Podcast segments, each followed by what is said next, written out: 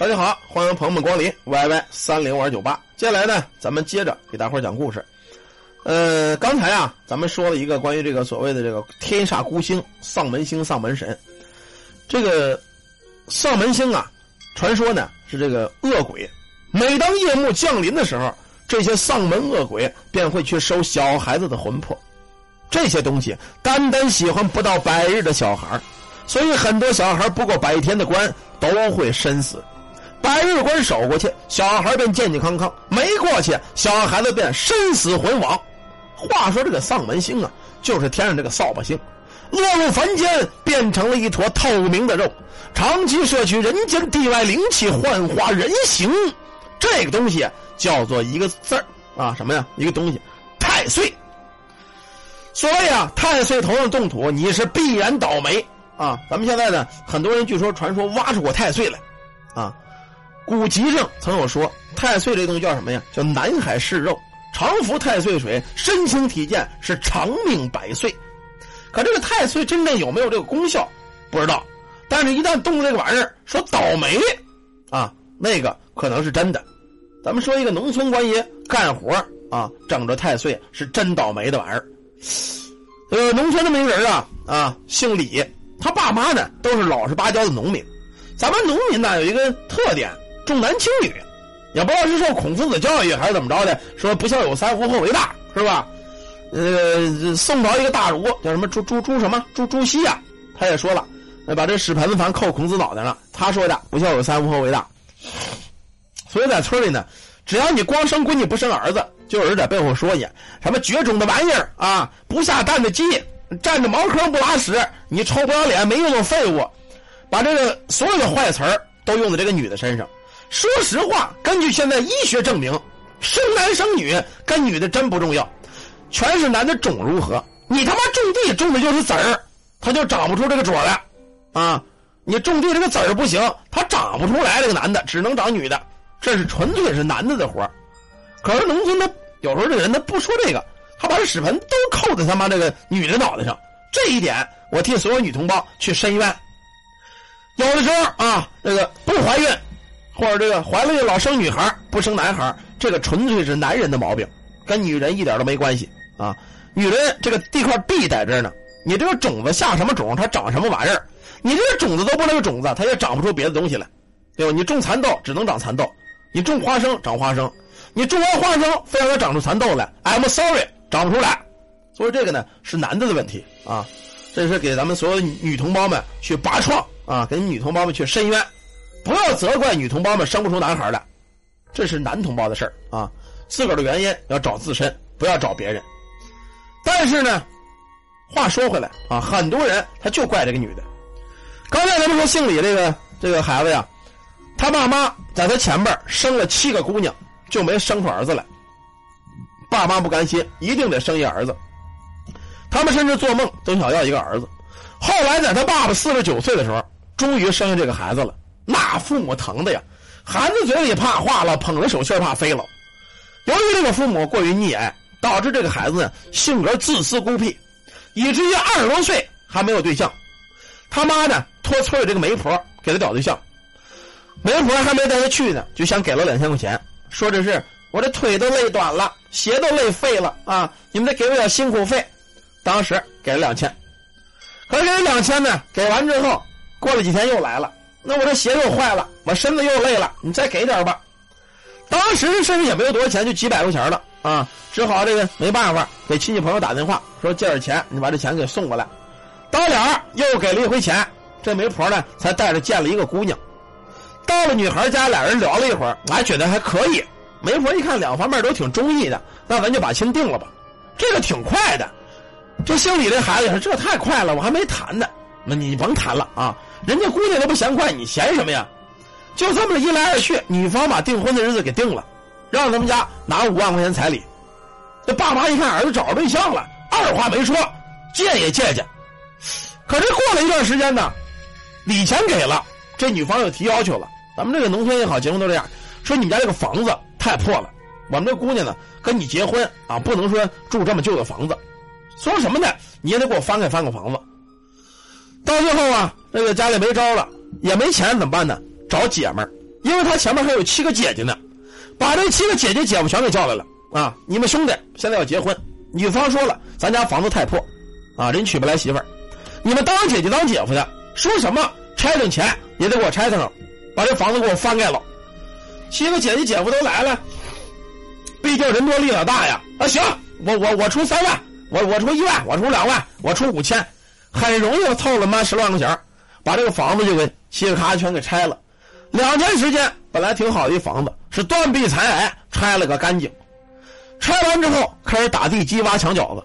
可是就在挖墙角的那天，发生了一件怪事他三姐夫哎干活，在东南的墙角下挖出一个白色透明的玩意儿来，一尺多长，样子呀跟个小老头一样，有脑袋、有鼻子、有嘴儿，有胳膊、有腿儿，肉肉乎乎。这三姐夫下一锄头，啪！把这小老头腿给砸折了，也他妈不知道什么玩意儿，也没敢乱动。问了好多人，大伙都不知道是什么玩意儿。结果后来啊，这话呢传到村里一个老头这老头九十来岁，传到他耳朵里了。这老头拄着棍子就来了，到了一看，哎呦，这东西叫太岁呀！这家伙邪乎的很，一旦挖出来就要死人呐。有人说砸了他，斩草除根，以绝后患。这父母说：“可不行啊！俗话说，太岁头上动不得土啊。可这事儿并没有像这老大爷说那个挖这东西就死人，恰恰相反，他房子盖得很顺利。几个月之后，这小房子焕然一新啊，跟这女孩子就结了婚了。结婚之后日子还不错，生了一个大胖儿子。可是没想到，眼看是一切顺利，在他结婚的第二年，啊，这个。”这个媳妇儿啊，就这个媳妇儿，癫痫病犯了，抽风、羊角风，躺地吐白沫子。其实这个媒婆呀，早就知道女有癫痫病，就是瞒着家人，她为了挣中间这个佣金拿这个钱。爸妈很生气，去找这个媒婆质问，问这媒婆为什么有病你不说啊？你害我儿子一辈子。媒婆说我不知道啊，我跟人说媒，我我我哪知道啊？反正现在你儿子跟他也结了婚了，也给你生了孙子了，你说这也没有什么用，你自认倒霉吧啊！好歹你还有个孙子呢，是不是啊？没准他死了，你们家还有好事呢。这家里这个爸妈呀，也没了招了。一说也对，虽然结婚一年两年，好歹人给你生了个孙子，啊，不管怎么着有孙子，这也算是没问题了。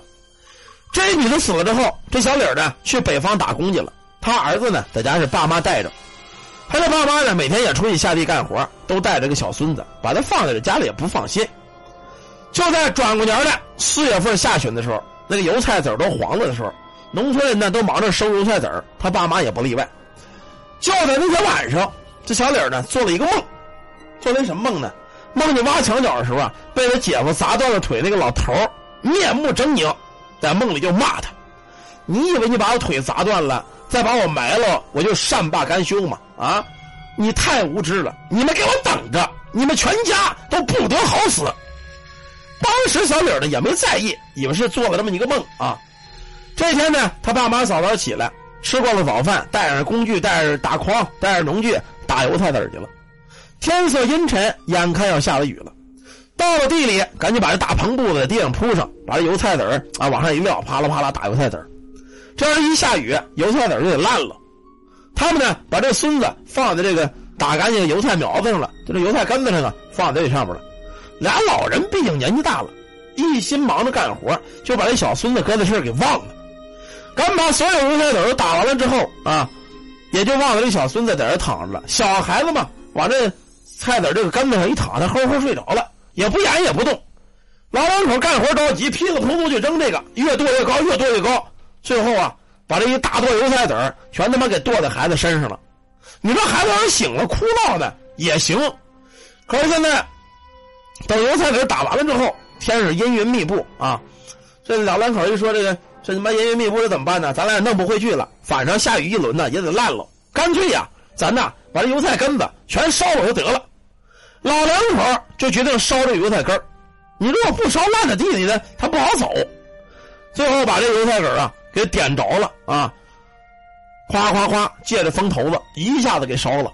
可熊熊大火一起，他爸妈挑着油菜籽跟着农具回家的时候，想起来，哎呦，坏了，我那孙子呢？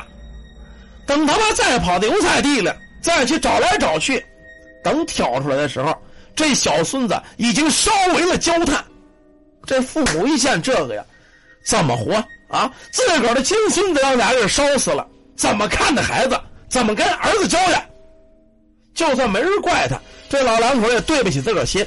老两口一气之下啊，借着劲儿就投在这油菜堆这火堆里了，也死了，烧死了。等下午，他们家一个亲戚一个表哥打电话说：“你快回来吧，你爸妈跟儿子都烧死油菜垛上了。”当时这小子听这个嚎啕大哭啊！妈，为什么死的不是我呢？啊，儿子也死了，父母也死了，坐着车就赶回了家。等到了家呀，找了一个道士给他做了个法事，啊，把这个梦一说。这道士说了，一切都是那个挖了断腿的太岁在这给你们做幺蛾子，要不把那太岁拿出来烧了，你早晚还得死。说那太岁我就埋在东南角墙根底下了啊，说再去挖还挖得着吗？但是没事啊，现在咱们盖这房子都是钢筋水泥，也不怕挖，你挖一个墙角，房子也倒不了。在墙角下子，你给我找四根桃木桩子，按那个角梆梆梆，你给我定着。到时候必然把这断腿太岁给你挖出来，这个东西啊，等挖出来的时候，他也吓了一跳。这条断腿已经完好如初，又长出一股劲来，而且是面目狰狞，急着白脸，瞪眼珠子，就瞪着他。这会儿这小脸想：你他妈把我父母儿子都害死，你瞪我，怒火中烧啊！拿着铁木剑，我操你大爷！啪啪，把这太岁就给拍成了肉酱。拍完之后。倒上汽油，熊熊烈火就把他给烧了，相当于替父母孩子报了血仇。最后啊，东西烧完了啊，这道士说：“行了，既然把他给灭了，这也就没事了啊。不过呢，你们动了土，太岁脑袋上确实犯了忌讳，犯了大煞啊。父母死了，孩子死了，也没办法啊。所以以后啊，你呀再见着这东西，还是躲得远远的吧。你这一劫过去了，谁知道以后呢？”到底这东西还会不会再找你啊？反正我也说不好，就这么着啊。太岁灭了，家破人亡。俗话说了，太岁头上动土啊，伤财破运是家破人亡。这个话也许还真就是真的，你还别就不信这个邪。好了，一个关于农村的。干活盖房子，挖出太岁的事儿啊，咱们呢就讲到这儿。老祖宗留下东西，咱们呢不可迷信，但是呢你不可不信。是真是假，只有遇上的人才能知道。好了，喜欢听故事的朋友呢，可以加我的微信啊，y y 三零五二九八。咱们休息一会儿一会儿呢接着讲长篇故事风流走音客。